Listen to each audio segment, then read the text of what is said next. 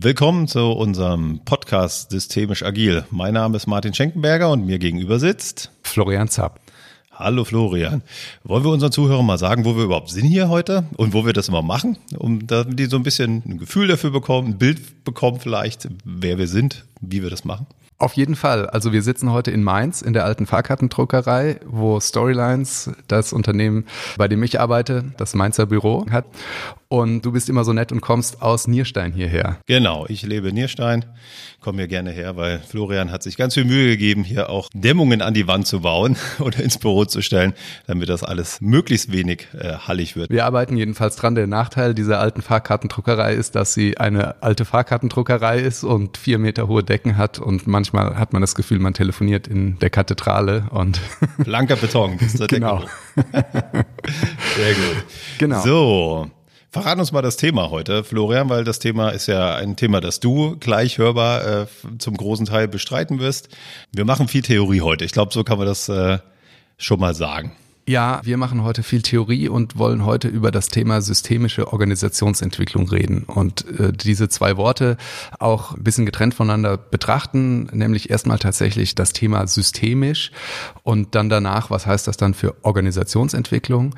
Und wir, ich habe das ja immer mal wieder eingeworfen, dass ich auch systemischer Organisationsentwickler bin, da auch in Ausbildung tätig bin und dachte, jetzt ist es mal an der Zeit, lass uns doch mal darüber sprechen, was ist das denn eigentlich, was ähm, ich da ständig erwähne. Ich bin auch mal gespannt, äh, lass uns mal schauen, wie wir das aufdröseln können, weil das nicht ganz intuitiv und einfach immer ist mit der Systemtheorie. Mhm. Okay.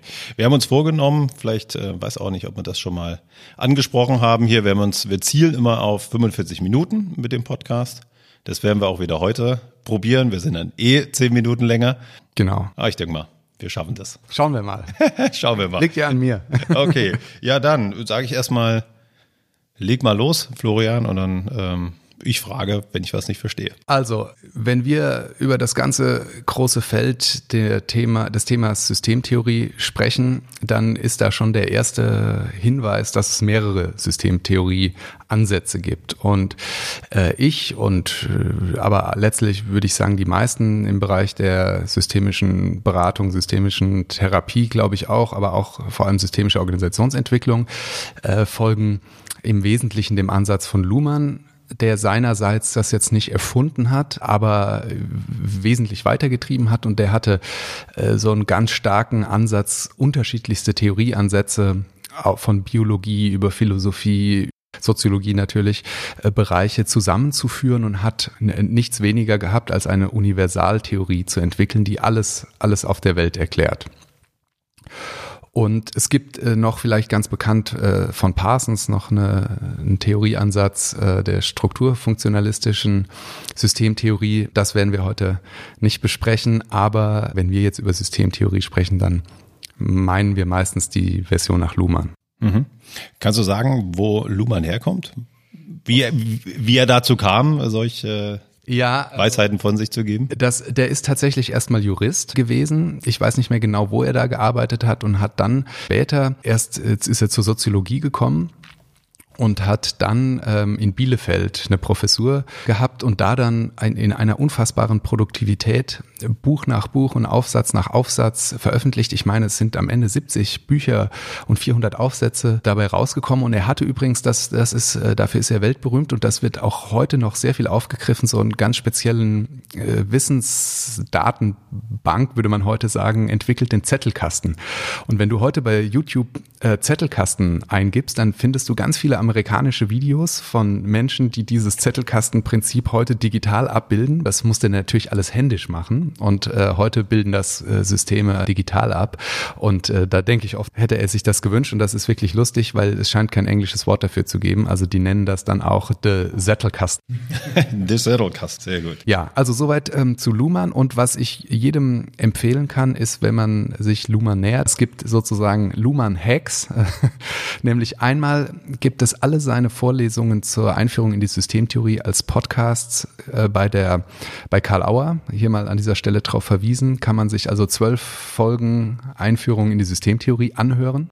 Äh, anhören heißt Sind die nachgesprochen oder? Nein, original. Original. Mitgeschnitten okay. von ihm. Und, äh, das ist tatsächlich leichter als die Bücher lesen. Und es gibt aber Literatur, die verlinken wir auch. Ich habe hier zwei Werke dabei. Einmal das Klosar zu Niklas Luhmann und ein, ein sehr lustiges Buch, ähm, zumindest der Titel Luhmann leicht gemacht. Und das, und das Glossar noch mit dazu. Wobei das Glossar ist nicht leicht, äh, das ist nur geordneter. Dieses leicht gemacht ist tatsächlich leicht gemacht und aber lohnt sich und wenn man damit beginnt und dann nochmal Luhmann liest, dann versteht man plötzlich deutlich, deutlich mehr. Also das, das als Empfehlung. Ähm, aber man kann auch einfach unseren Podcast anhören. okay, na dann bin ich äh, gespannt auf das Feedback, ob das auch so ist. Genau. Ähm, ach so, was man zu Luhmann noch sagen muss, der ist ein ganz äh, trockener Typ, hat aber trotzdem ein total, total witzige Art in dieser, in dieser Trockenheit, weil er dann so einen ganz, ganz ulkigen, so einen typischen Professorenhumor äh, dann entwickelt. Und es gibt einen, das können wir eigentlich auch verlinken, eine so eine ganz denkwürdige Szene, wo er interviewt wird und dann ähm, fragt am Ende der Interviewer, Herr Professor Luhmann, welche Kritiker der Systemtheorie fürchten Sie eigentlich am meisten? Und dann überlegt er kurz und sagt, die Dummen. ja. Äh, ja, also das zu Luhmann. Wir wollen ja jetzt aber uns anschauen seine Theorie sozialer Systeme. Und da ist es vielleicht nochmal interessant, äh, diese Einteilung von ihm sich anzuschauen, zu sagen, was gibt es denn überhaupt für Systeme? Und er hat gesagt, es gibt im Wesentlichen vier Systeme, nämlich biologische Systeme, psychische Systeme und soziale Systeme, die er als komplexe Systeme bezeichnet. Und dann gibt es noch Maschinen, die, das kommt für Heinz von Förster, die man sozusagen als triviale Systeme bezeichnen könnte. Die zeichnen sich dadurch aus, dass ähm, sie vorhersehbar sind, durchschaubar sind und dass Input ganz nachvollziehbar zu Output verwandelt wird. Also ich äh, drücke im, bei der Kaffeemaschine auf die Taste für den Kaffee und dann kommt der Kaffee unten raus und wenn er nicht rauskommt, dann hat es nachvollziehbare Ursachen, die man beheben kann. Also das sind, sind Maschinen. Ist auch jeden Morgen gleich, mehr oder weniger. Genau, und macht, da kommt nicht plötzlich ja. äh, Käse raus oder ja. so aus der Kaffeemaschine. Die anderen Systeme will ich, äh, außer das soziale System jetzt gar nicht so genau streifen, aber die haben alle die gleichen Grundrahmenbedingungen. Ähm, außer dass sie jeweils unterschiedliche Operationen haben. Jedes System, das gehört ganz eng zu dieser Systemtheorie, hat eine spezifische Art zu operieren. Biologische Systeme machen das über ihre Zelleigenschaften, also die sich dann über Zellteilung oder wie auch immer äh, da äh, reproduzieren. Psychische Systeme operieren ausschließlich über Gedanken und soziale Systeme ausschließlich über Kommunikation. Also das ist die einzige Art, wie soziale Systeme operieren können. Und wir kommen nochmal ganz ausdrücklich auf diese Operationsweisen, aber um diese Einteilung noch fertig zu machen, die soziale Systeme ihrerseits kann man einteilen in ganze Gesellschaften. Ich glaube, das ist nicht erklärungsbedürftig. In Organisationen, das schauen wir uns heute nochmal natürlich ganz besonders an und vielleicht auch in der nächsten Folge. Und dann in Interaktionen, das ist einfach alles, was unterhalb der Organisationsebene ist. Quasi diese vier Systeme, Maschinen, biologische Systeme, psychische Systeme, soziale Systeme, die sich nochmal untergliedern in Interaktion, Organisation und Gesellschaften. Genau. Genau. Wo machen wir weiter? Wo, wo steigen wir ein? Ich würde gerne jetzt einmal, und das ist auch der anstrengendste Teil, dadurch gehen, was macht jetzt eigentlich so ein System aus? Und da will ich im Wesentlichen vier Dinge vorstellen, die alle das Problem haben, dass wenn man Systemtheorie erklären will, dass die auch in sich immer zirkulär ist und man fürs Erklären lauter Worte braucht, die eigentlich ihrerseits erklärungsbedürftig sind, aber noch nicht erklärt sind. Wir fangen aber vielleicht mal ganz basisch damit an zu sagen, ein System ist nach Luhmanns Idee, deswegen bezeichnet man auch seinen Ansatz als differenztheoretisch, im Wesentlichen dadurch gekennzeichnet, dass es sich gegenüber seiner Umwelt abgrenzt. Also diese Idee, es gibt ein System innerhalb einer Grenze und außen die Umwelt. Das ist sozusagen der Knackpunkt von dieser Luhmannschen Systemtheorie, deswegen differenztheoretisch. Und es gibt also ein Innen, ein Außen. Und diese Grenze ist ganz hermetisch, was Operationen angeht. Da kommen wir später noch dazu. Aber das ist sozusagen der erste ähm, große Ansatz. Es gibt ein, ein Innen und ein Außen und tatsächlich entstehen auch so Systeme, dass die eine Grenze ziehen, äh, zwischen sich und dem Außen. Ist ja auch es guckt ja auch immer jemand von draußen drauf auf das System. Oder nehme ich da jetzt was vorweg? Nein, Deswegen überhaupt gibt's ja genau diese Grenze. Ne? Wenn man sich vorstellt, jemand guckt auf ein Team drauf, dann sieht er ja das Team und das ist ja auch die Grenze ne? schon mal nach außen. Ich sehe das und beobachte das. Genau, also Da die, ja da holst du wirklich einen, einen tollen Begriff schon hervor, nämlich den Beobachter, der die einzige Möglichkeit ist, äh, diese Systemgrenze zu überwinden. Also man kann nur als Beobachter äh, innen und außen sehen, leider mit Beschränkungen, aber das System selber kann das nicht so einfach überwinden, außer auch wieder ihrerseits durch, durch Beobachtung. Luhmann hat das so ausgedrückt, das System ist die Differenz zwischen System und Umwelt. Das ist die, die Definition. Und er weist selber darauf hin, dass das ähm, natürlich aus logischer Hinsicht eine, eine blöde Definition ist, weil das System auf beiden Seiten der Gleichung steht. Ja, das System ist die Grenze zwischen System und Umwelt.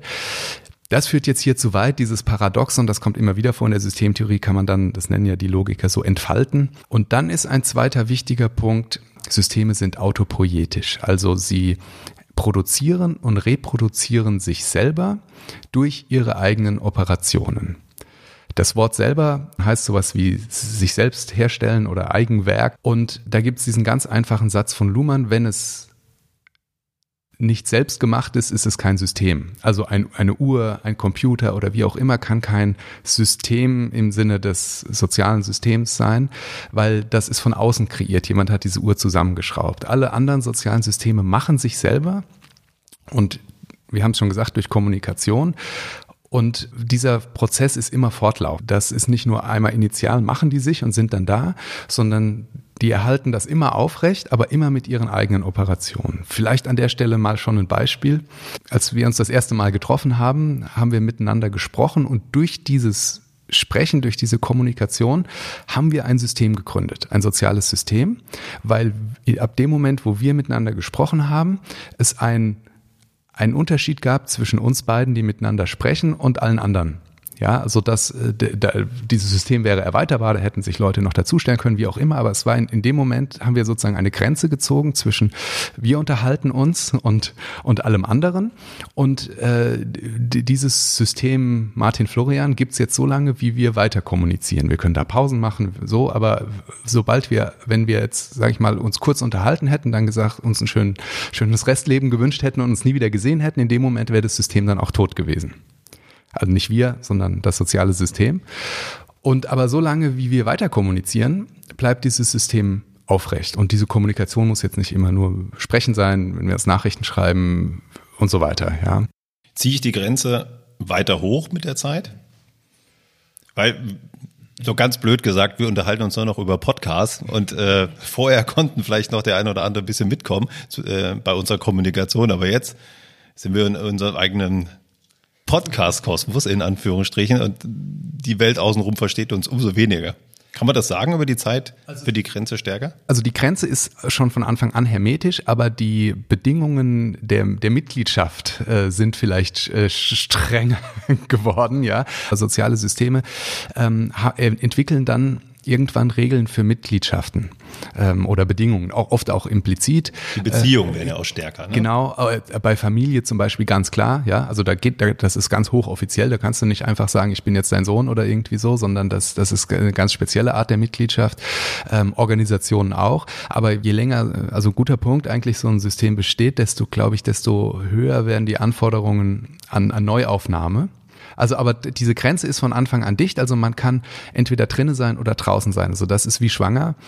Es gibt nicht ein bisschen schwanger und es gibt nicht ein bisschen äh, im System, sondern entweder ist man drin oder draußen. Was dazwischen gibt's nicht. Der zweite ganz wichtige Punkt ist, dass Systeme selbstreferenziell sind. Das ist schon ein bisschen angeklungen in diesem Thema Autopoiesis, aber es heißt nicht weniger, als dass die Operationen, die ein System durchführt, sich immer auf die vorherigen Operationen beziehen. Also die Kommunikation, die wir machen, bezieht sich immer auf das, was wir vorher schon kommuniziert haben und muss so gestaltet sein, dass es auch an, dass auch künftige Kommunikationen sich dran anschließen können. Das ist dann dieses ganz berühmte Wort der Anschlussfähigkeit. Also Kommunikation, da schwingt immer mit, was wir bisher schon so kommuniziert haben und wir beziehen uns da immer drauf. Diese Selbstbezüglichkeit heißt ja auch nichts anderes als selbstreferenziell und sorgt über Anschlussfähigkeit dafür, dass es immer weitergehen kann. Also wir können nicht über was kommunizieren, was nicht anschlussfähig ist an das, was wir bisher gemacht haben. Ein ganz wichtiger Punkt, dieses Thema der Anschlussfähigkeit und, und Selbstreferenzialität, wenn wir später vielleicht äh, zu der Idee kommen, wie kommen denn jetzt neue Sachen, zum Beispiel in Organisationen. Ja, und dann kommen wir jetzt noch zu zwei ganz entscheidenden Dingen, die wirklich für die Organisationsentwicklung ganz entscheidend sind, nämlich das Thema operationale Schließung. Die operationale Schließung bedeutet, dass kein System außerhalb seiner eigenen Grenzen operieren kann. Die Operationen des Systems nicht über diese Grenzen hinausgehen können und auf der anderen Seite die Umwelt nicht in das System hinein operieren kann. Ich habe das, glaube ich, in einem der vorherigen Podcasts mit diesem Thema der Gedanken Beispiel gebracht. Also ich kann nicht in deine Gedanken hineindenken und du in meine Gedanken hineindenken und so ist das aber mit sozialen Systemen und Kommunikation auch. Also ich kann nicht einfach in ein anderes System hinein kommunizieren und damit in deren Operationen eingreifen. Ähm, also ich kann nicht einfach etwas in einem anderen System so verändern, wie das die Mitglieder dieses Systems können von außen. Ich kann es nur an die Grenzen herantragen. Aber innen drin gibt es diese ganz strikte Schließung, die, die wirklich hermetisch ist. Wir kommen gleich dann darauf, wie gehen die dann damit um. Aber die, die, die Umwelt, alles um das System herum, kann immer nur Irritationen und Störungen an das System herantragen, aber nie hinein operieren. Ein bisschen komplexer Punkt Vielleicht können wir den noch ein bisschen auflösen. Ja. Ähm, man würde ja sagen, wenn ich in so ein System reingehe als Berater, dann gebe ich einen Impuls rein und dann tut sich ja vielleicht was. Ne? Äh, der Unterschied ist, wenn ich da reingehe als Berater oder als Externer, dann wäre ich ja Teil des Systems. Ne? Um das so ein bisschen. In, äh, ja, jein. Ähm, also wie du schon selber gesagt hast, du gibst einen Impuls rein und dann tut sich was. Aber ähm, du, du steuerst nicht das Unternehmen. Ähm, also das ist ein Unterschied, ob der Abteilungsleiter sagt, wir machen das und das oder ob du das als Berater sagst. Und ich will vielleicht noch mal ein ganz anderes Beispiel bringen. Wenn man jetzt eine Organisation als System nimmt, dann gibt es in der Umwelt, da haben wir noch gar nicht drüber geredet, in der Umwelt ja alles andere, aber auch ganz viele andere Systeme. Und wenn jetzt zum Beispiel ähm, wir unsere jeweiligen Firmen als Systeme nehmen und jetzt in einem System drumherum, zum Beispiel im System Politik, ein neues Gesetz entlassen wird, zum Beispiel die Senkung der Mehrwertsteuer, dann ist das nicht automatisch in unseren Organisationen drin sondern das kommt an unsere Systemgrenzen heran, aber wir entscheiden, was wir damit machen. Äh, vielleicht verstehen wir das gar nicht, vielleicht ist unser Selektionsmechanismus so, kommen wir ja auch später noch dazu, dass wir es erstmal gar nicht mitkriegen, auf uns beziehen.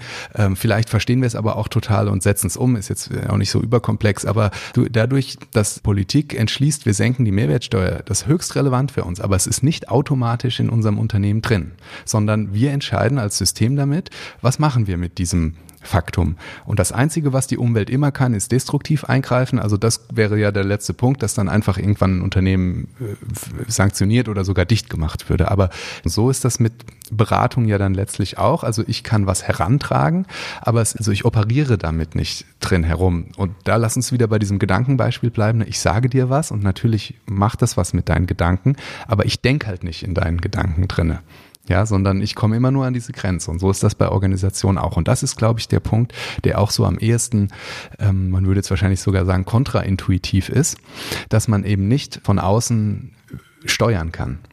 Ähm, vielleicht mache ich es jetzt, wo es ein bisschen klarer war, gleich wieder schwierig. Ob was Informationswert hat, bestimmt das System.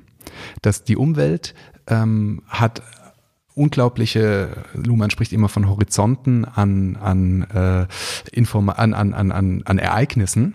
Und das System entscheidet, was davon ist für mich eine relevante Information und nimmt es aber auch nur in seinen systemeigenen Strukturen war. Das heißt, lass uns bei diesem Mehrwertsteuersenkung äh, bleiben. Ich kann es zum Beispiel auch falsch verstehen, weil ich mich überhaupt nicht auskenne.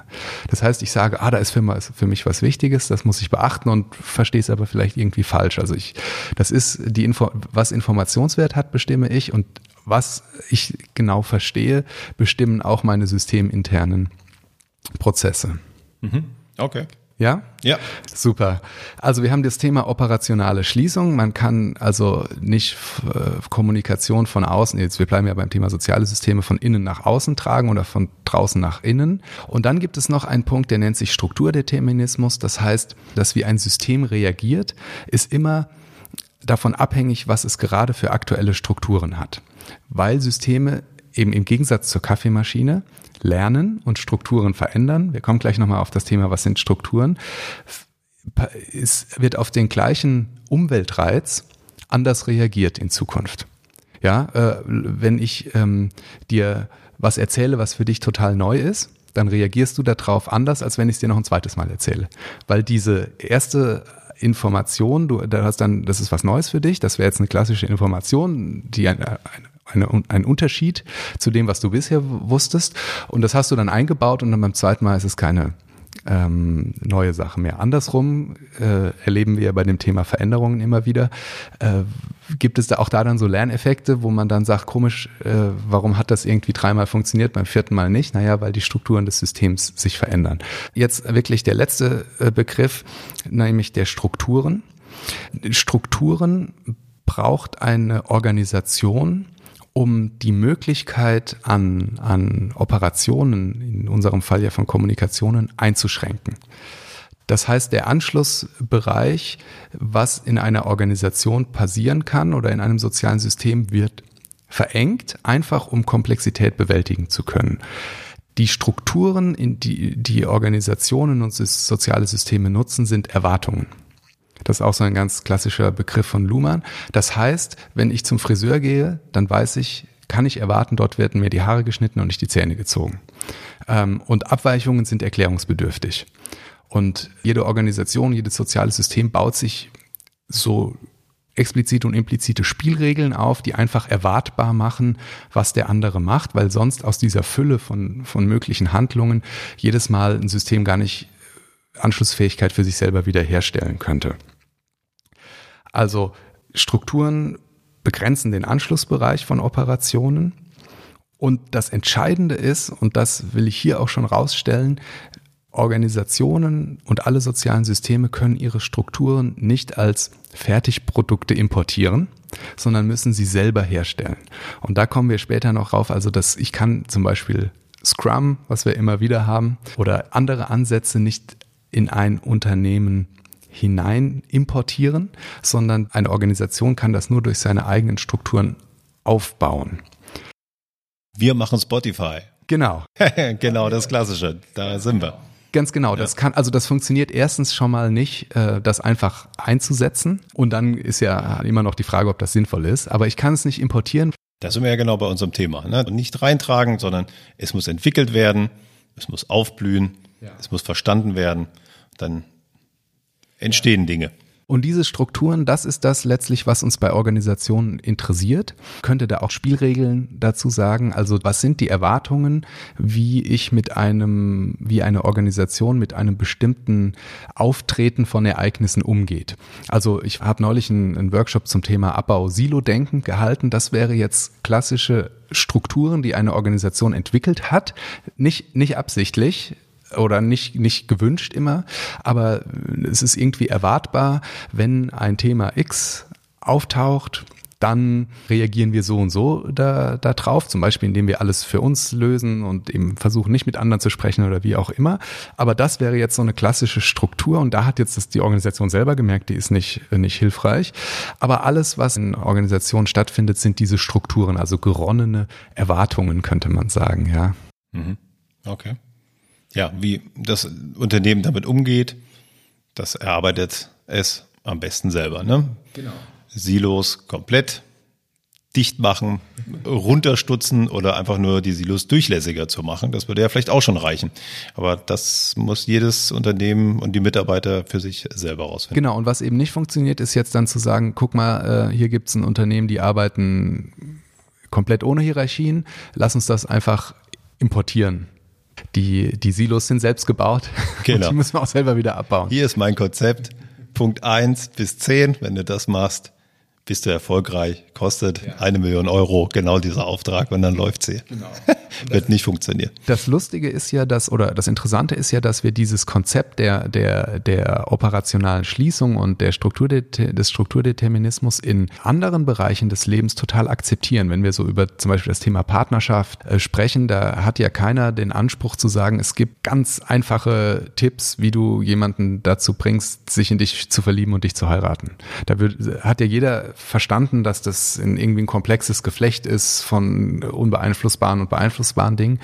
Aber bei Organisationen sehen wir das oft anders. Da haben wir so das Gefühl, da würde ein einfacher Fünf-Punkte-Plan reichen. Und es sind aber letztlich die genau gleichen Mechanismen, weil es sind beides soziale Systeme. Beide funktionieren nur über Kommunikation. Beide haben die gleichen Grundvoraussetzungen. Nur der Zweck des Zusammenseins ist vermutlich ein unterschiedlicher. Ja, absolut. Aber guter Punkt. Habe ich so auch noch nicht drüber nachgedacht.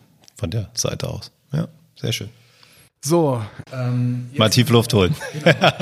Hast geschafft. Diese Punkte geschafft und ich will jetzt noch mal ganz kurz auf das Thema Organisation eingehen, weil die ja noch mal einen speziellen Status haben. Wir haben das jetzt äh, schon ein paar Mal angesprochen.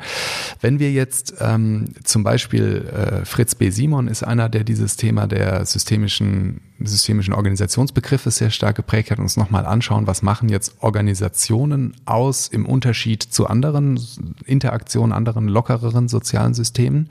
Was siehst du alles als Organisation? Organisationen wäre jetzt das klassische Unternehmen, aber auch Vereine, Institutionen, Kirchen, alles Teams? das. Äh, ist das auch noch eine Organisation in dem Sinne? Nee, nee, da wäre die Organisation das Unternehmen, in dem die Teams äh, drin sind. Ich wollte nur den Bogen genau. aufspannen, wie Ja, ja. groß oder wie weit ist das? Genau, also ein Team ist ein soziales System, ein eigenes, aber die Organisation darüber ist äh, das Die Organisation. Genau, äh, aber trotzdem, also das ist ganz wichtig, das habe ich jetzt vorne auch noch nicht so intensiv betont. Systeme differenzieren sich, indem sie eine Grenze zur Umwelt ziehen, aber sie differenzieren sich dann häufig nach innen aus. Das heißt, sie gründen Systeme im System, Teams, Abteilungen, Tochterfirmen, was auch immer, bis hin zu äh, Minisystemen, die, und das ist jetzt auch wieder das Spannende, dann in ihren Mikrosystemzusammenhängen auch wieder nach diesen ganzen Regeln funktionieren. Das heißt, wenn der Vorstand einem Team oder einer Abteilung was sagt, dann ist das in, in, ist er in diesem Teamgefüge Umwelt und kann an dieses Teamgefüge nur herantragen, äh, das und das macht ihr, aber ob das Team das dann macht, ja, das ist ja unser Alltag. Was die mit dieser Information dann machen, ist dem überlassen. Also die wären dann in sich auch, auch poetisch, richtig? Ja, Genau, also selbsterhaltend. Der Chef probiert das, genau. aber das System ist auch selbsterhaltend. Ne? Kennt man ja gerade bei äh, Konzernstrukturen, so diese Permafrostschicht, wo es dann Seilschaften gibt und die erhalten sich alle schön selber. Ja, oder die, ähm, äh, dann wird erlassen, dass man ab heute irgendwas anders macht und das Team macht's halt einfach nicht. Und wie, wie gesagt, die Umwelt kann dann destruktiv eingreifen irgendwann äh, und äh, sozusagen das beenden. Also Organisationen bilden jetzt ähm, diese besagten Strukturen aus zur Komplexitätsbewältigung und machen diese Strukturen aber ganz formal, nämlich indem sie diese Erwartungen ähm, kondensieren in zum Beispiel Jobbeschreibungen, in Arbeitsanweisungen, in Tarifverträgen, in äh, anderen äh, formalen und informalen Dingen und haben dann aber noch einen ganz besonderen Trick, nämlich sie führen äh, eine, eine Mitgliedschaft ein und diese Mitgliedschaft kann man verlieren. Und das ist ja so ein bisschen der, letztlich der Trick, wie man organisiert, dass so viele äh, Menschen, die alle auch was anderes tun könnten, ja dann doch irgendwie so sich in groben und Ganzen daran halten, was so eine Organisation will, weil dieser Mitgliedsstatus äh, in Frage stehen kann. Und dann kommt noch was weiteres, was ganz typisch ist für Organisationen dazu, dass diese Kommunikationsstrukturen sich verfestigen, während die Mitglieder der Organisation austauschbar werden. Das ist erstmal eine komische Vorstellung, dass man sagt, ein Unternehmen äh, besteht doch aus den Mitarbeitern. Da würde jetzt die Systemtheorie sagen, nein.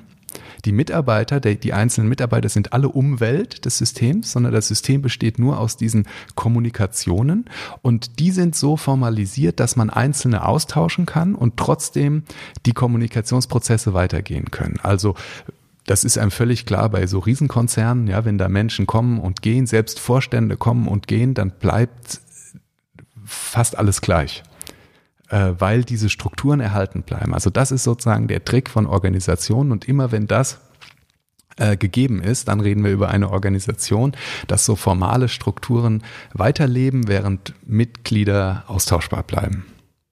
Das ist einem einleuchtend zum Beispiel bei einer Ehe jetzt nicht so, ja? ja. Da, da, da spielen die, die zwei Mitglieder äh, schon eine entscheidende Rolle. Erheblich. Genau, und da kann man jetzt nicht einfach äh, die austauschen und sagen, die, die, die großen, also die Kommunikationsstrukturen bleiben. Es ist jetzt egal, mit wem ich gerade verheiratet bin. Genau, also erstens das und zweitens ist das ja auch eine Größe. Das ne? auch, ja. Also wäre genau. bei uns, auch wenn wir nicht verheiratet sind, äh, wäre das ja ähnlich. Genau, Genau. Äh, jeder kann auch anders handeln als Mitglied einer Organisation, aber nicht, denn dort droht er seinen Mitgliedsstatus zu verlieren, wenn er ständig gegen Erwartungen verstößt. Von Luhmann. Also das ist der, das Besondere an Organisationen. Jetzt haben wir uns das alles angeschaut. Jetzt ist ja die Frage, was heißt das denn jetzt, wenn wir Veränderungsprozesse in Organisationen begleiten, wenn wir Teams begleiten oder wie auch immer? Da hat, haben wir bisher ja noch gar nichts gelöst, sondern wir haben jetzt versucht, die Systemtheorie ein bisschen äh, klarer zu machen. Ich möchte mal so ein paar Punkte reinbringen, was das jetzt erstmal auf so einer allgemeinen Ebene heißt und dann vielleicht ein paar konkrete Handlungsansätze. Also das erste ist ja, dass ich als Außenstehender, der dann auf so ein System draufschaut, nie dort drin bin und nie sowas wie die absolute Wahrheit erfinden, äh, äh, erkennen kann. Ja, erfinden sage ich schon automatisch, weil äh, das ist ja der sozusagen, wenn wir den Konstruktivismus da mitdenken. Genau, das tust du bei dir. Genau. Wir haben ja über das Thema Konstruktivismus schon gesprochen. Das, was ich erkenne, ist nicht ein Abbild der Wahrheit, sondern es ist das, was ich als Beobachter wahrnehme. Und deswegen sollte ich mich davon verabschieden, dass ich als Organisationsentwickler und als Berater exakte Wahrheiten und Diagnosen entwickle, sondern dass ich Hypothesen aufstelle dass ich so, wie ich Dinge von außen beobachte, das und das für mich wahrnehme und aber weiß, es kann auch alles ganz anders sein. Und immer das mitlaufen lasse, dass das von mir nur Beobachtungen sind. Das ähm, führt dann dazu, dass wahr oder unwahr nicht die relevante Größe ist, sondern auch das ist aus dem Thema Kon des Konstruktivismus entlehnt. Die Frage ist, bringt mich das weiter? Und das nennt man Viabilität. Also ist das eine Hypothese, die gangbar ist, die es Sinn macht, weiter zu verfolgen oder nicht? Ich mache mal ein Beispiel. Wenn ich jetzt in, in ein Team komme und da sagen mir die Teammitglieder, unsere Chefs, die kommunizieren total unaufrichtig. Genau diesen Fall hatte ich neulich.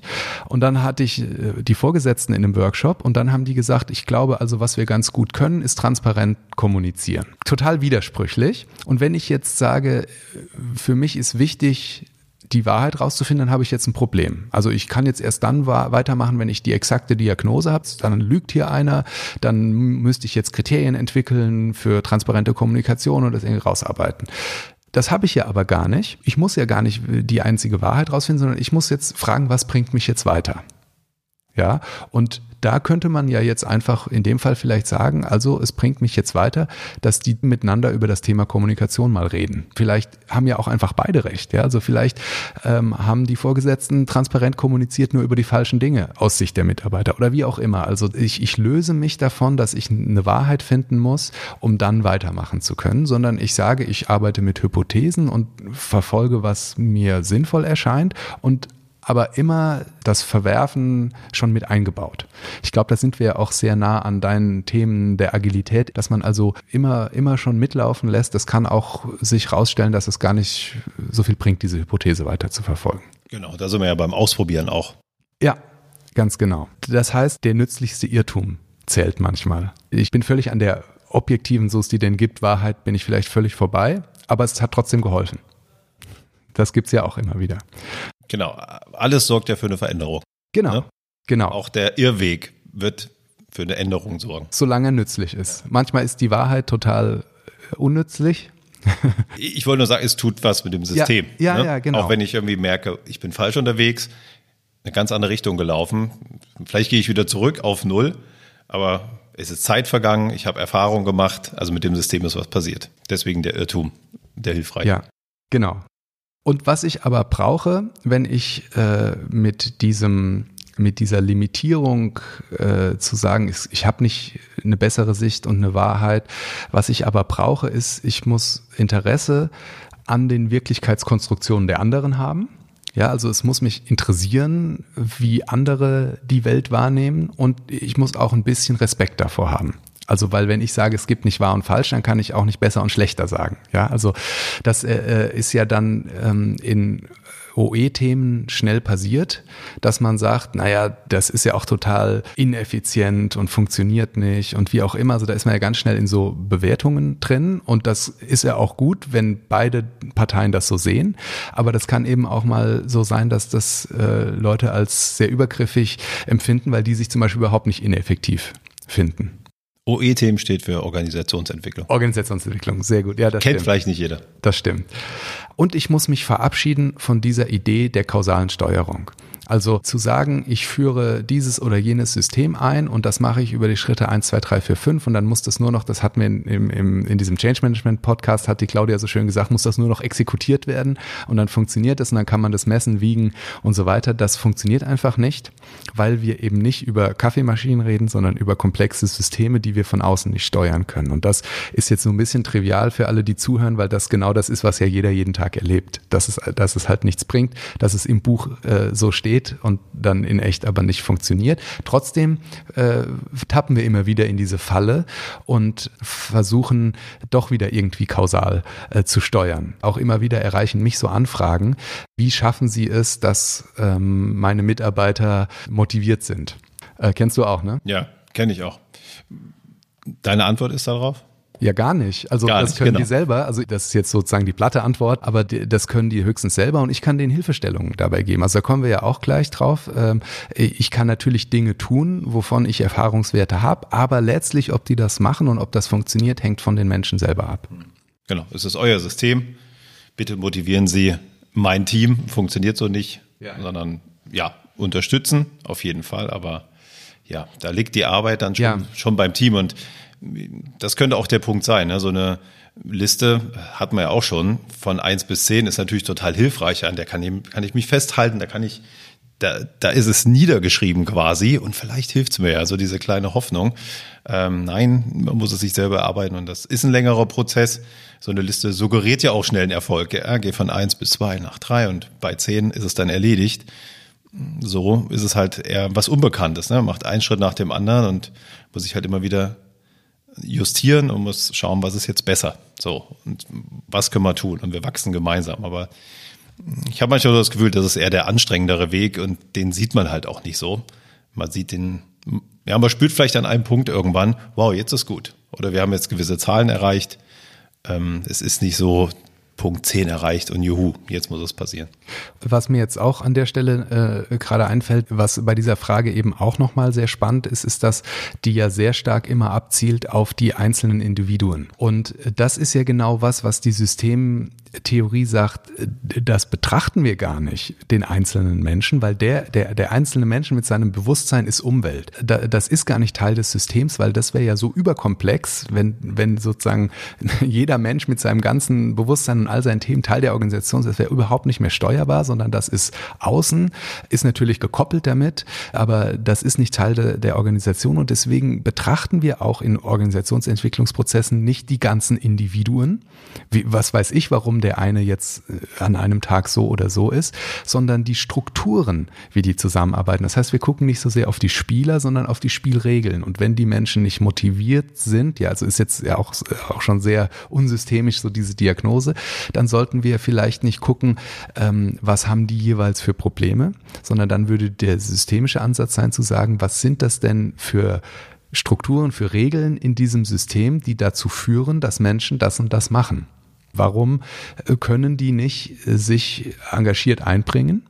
Und nicht, weil die faul sind und über 50 oder was man jetzt da so für, für äh, Vorurteile und Stereotypen bringen könnte, sondern warum, warum ist das System so, dass man sich so und so verhält und das vielleicht sogar belohnt wird. Würdest du das einem Team auch sagen in dem Unternehmen? Das klingt ja erstmal so, dass man sich sehr von den Menschen löst. Also ich als Mitarbeiter, wenn du das sagst, fände es vielleicht nicht so schön. Ich sage das denen, die Organisation verändern wollen, guckt auf die Strukturen und nicht auf die Individuen. Wenn wir vorher uns das nochmal vergegenwärtigen, was Organisationen sind, dann haben wir ja gerade gesagt, die, die Mitglieder sind austauschbar und die, die Strukturen bleiben bestehen. Und das Interessante ist ja, dass so Mechanismen, ich denke jetzt nochmal an dieses Thema Abbau-Silo-Denken, das war eine Riesenorganisation mit tausenden ähm, äh, Mitgliedern, die kommen und gehen und trotzdem bleibt es ja bestehen. Und dann kann man ja jetzt wohl nicht sagen, wir müssen hier so und so viel tausend Menschen ändern, sondern dann scheint es was Strukturelles zu sein. Und das ist immer dann, wenn ein paar Menschen das Gleiche zeigen oder erleben, äh, das, wo ich ansetzen würde. Das heißt aber nicht, dass man du jetzt gekränkt sein musst und als Mitarbeiter völlig egal bist, sondern äh, das ist was, was sich völlig jedem Änderungsansatz entzieht ich kann einfach nicht zehn Leute individuell versuchen zu verändern, äh, sondern das können die zehn Leute für sich machen oder auch nicht machen, aber ich glaube, das braucht's oft gar nicht.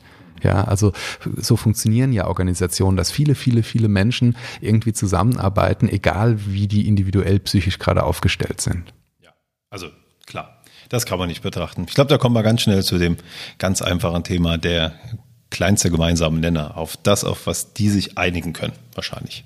Genau. Weil, ja, das ist ja schon tagesabhängig, wie Personen so drauf sind. Genau. Ist ja auch nicht jeden Tag gleich, ne? Ja, ja, das ja. kommt auch noch dazu. Eben, das wäre ja überhaupt nicht mehr. Genau, ja, das stimmt. Wenn man jetzt nicht, anfängt. Nicht steuerbar, genau. Es ist nicht jeden Tag gleich. Es ist äh, bei zehn Leuten hast du zehn Richtungen äh, und noch das Tages-, Minuten-, Stunden abhängige Launen äh, unmöglich. Genau. Und auch nicht, hat ja auch gar nicht mit der Fragestellung dann zu tun, was alles in dem Menschen noch so genau. drin ist. Ist ja auch zu Recht äh, dessen Privatsache.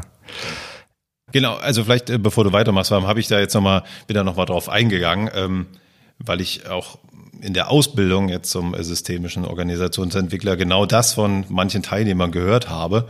Das ist aber ein ganz schön brutales äh, Thema, weil es kümmert sich ja nur um Strukturen, aber da sind doch die ganzen Menschen, die ganze Lehre befasst sich natürlich auch mit den Menschen, äh, aber auch mit den Strukturen und genau mit den Einschränkungen, dass du halt nicht in Veränderungsprozessen, in Organisationen jeden anschauen kannst, sondern guck die Strukturen der Organisation an und arbeite auch mit den Menschen. Also das kommt natürlich zusammen an einem Punkt. Deswegen genau. habe ich das gerade nochmal, bin ich da so mit drauf eingestiegen, weil ich das äh, auch einen spannenden Punkt selbst in meiner Ausbildung fand. So, dass das natürlich an einem gewissen Punkt vielleicht auch extra getrennt wird voneinander äh, oder man das auch einfach mal getrennt analysieren kann für sich. Man nur auf die Strukturen schauen, ähm, was ist denn da? Und dann ja. Mitarbeiter auch mit dazu nehmen, aber einfach mal, ja, es ist auch ein Perspektivwechsel ein Stück weit. Also ich muss gerade ein bisschen lachen, weil tatsächlich ähm, ein Teilnehmer war das erste äh, äh, Modul zum Thema Einführung in die Systemtheorie, wo ich auch das dargestellt habe. Und da hat er gesagt, er ist jetzt kurz davor, nach der Mittagspause nicht wiederzukommen, weil er hier ist, um was über Menschen äh, zu lernen. Und jetzt hört er, dass die Menschen nicht mal Teil des Systems sind, sondern auch noch Umwelt. Äh, und äh, das fände er jetzt sehr merkwürdig und er überlegt sich, ob er überhaupt wiederkommt. Berechtigter Punkt, den man so aus dem Auge verliert, äh, wenn man sich länger damit beschäftigt, weil die Menschen natürlich extrem wichtig sind und ähm, hat nicht diese Illusion zu sagen, ich verändere die Menschen. Ja, ich glaube, das ist so der, der Punkt. Es ist fast ehrfurchtsvoll, indem man sagt, das ist einfach ein so komplexes, geschlossenes System, jeder Mensch für sich. Ich maße mir gar nicht an, dass ich da irgendwie eingreifen kann. Genau, man kann es auch nochmal schön rausstellen, was du gesagt hast, man verändert Strukturen und nicht Menschen. Genau. Genau, das ist der Kern. Ja, aber das ist, das ist schwer, weil wir immer äh, erstmal denken, wenn irgendwas nicht läuft, ich setze am Verhalten der Menschen. Ich denke jetzt gerade wieder an diesen äh, Silo-Denken-Workshop, da war auch ein Teilnehmer, der gesagt hat, ja, äh, jetzt müssen wir mal überlegen, warum machen die das denn alle? Und dann äh, war das für den auch erstmal schwer, drüber hinwegzukommen, zu sagen, nee, das müssen wir gar nicht gucken, weil wenn das hier alle tun, dann scheint es was Strukturelles zu sein. Und so ist es natürlich auch, kennen wir in anderen Organisationen. Es wird natürlich belohnt, Silo-Denken anzuwenden das muss man ändern und nicht den Einzelnen jetzt mühsam irgendwie durch Lob und Bestrafung so versuchen dahin zu bringen, dass er das nicht mehr macht. Ja. Aber das heißt nicht, dass im Prinzip alles egal ist oder dass ich als Organisationsentwickler ähm, sowieso nichts tun kann, sondern ich verabschiede mich davon, kausal zu steuern, aber ich begleite Prozesse und für diese Prozessbegleitung, da bin ich Experte. Nur nicht für die Lösung. Ja, dafür sind die Kunden Experten. Aber ich bin Experte für diese Prozessbegleitung und ich finde auch trotzdem wichtig, das habe ich mir hier extra auch nochmal aufgeschrieben für diese Folge, dass ich als, als Organisationsentwickler Farbe bekenne und greifbar bin und auch Orientierung gebe. Ich weiß nur nicht, was das System dann damit macht, aber ich finde das schon, dass man sagen kann, es gibt bestimmte Dinge, die aus meiner Sicht gut funktionieren und die förderlich sind und die hinderlich sind und das sind Ansätze, die ich spannend finde und die mir einfallen und die stelle ich vor. Also diese Idee, das gibt es auch manchmal. Ich spiegle sozusagen immer nur dem System zurück, was ich über das System wahrnehme, finde ich oft gar nicht hilfreich. Also das nichts mehr über die Frage, was braucht ihr jetzt? Ich habe verstanden das und was braucht ihr jetzt? Genau. Da solltest, was heißt das für euch? Ich glaube, da sollst du irgendwie ja. schon mal ein bisschen drüber hinausgehen. Das meintest du jetzt, ne? Um ja, und zu helfen, weil letztendlich hast du ein System dir gegenüber sitzen, die sagen, du bist Experte, also ein bisschen Hilfe wäre schon gut statt reiner Reflexion. Ist vielleicht auch ein, ein, schöner Punkt. Also das ist ein, ein aus meiner Sicht häufig falsch verstandener Punkt, ähm, wobei das natürlich jetzt meine Konstruktion ist, aber in, in dem Bereich systemisch, dass äh, diese Schließung, dass ich also nicht einfach rein operieren kann in die Systeme, aber nicht bedeutet, dass ich nicht total hilfreiche und wirksame Ideen an das System herantragen kann. Weil genau das ist mein Job. Also diese Umweltirritationen zu setzen und dann das System muss eben mit seinen inneren Strukturen darauf reagieren. Aber genau das würde ich als mein Job sehen, zu sagen, ich trage permanent Dinge an das System heran.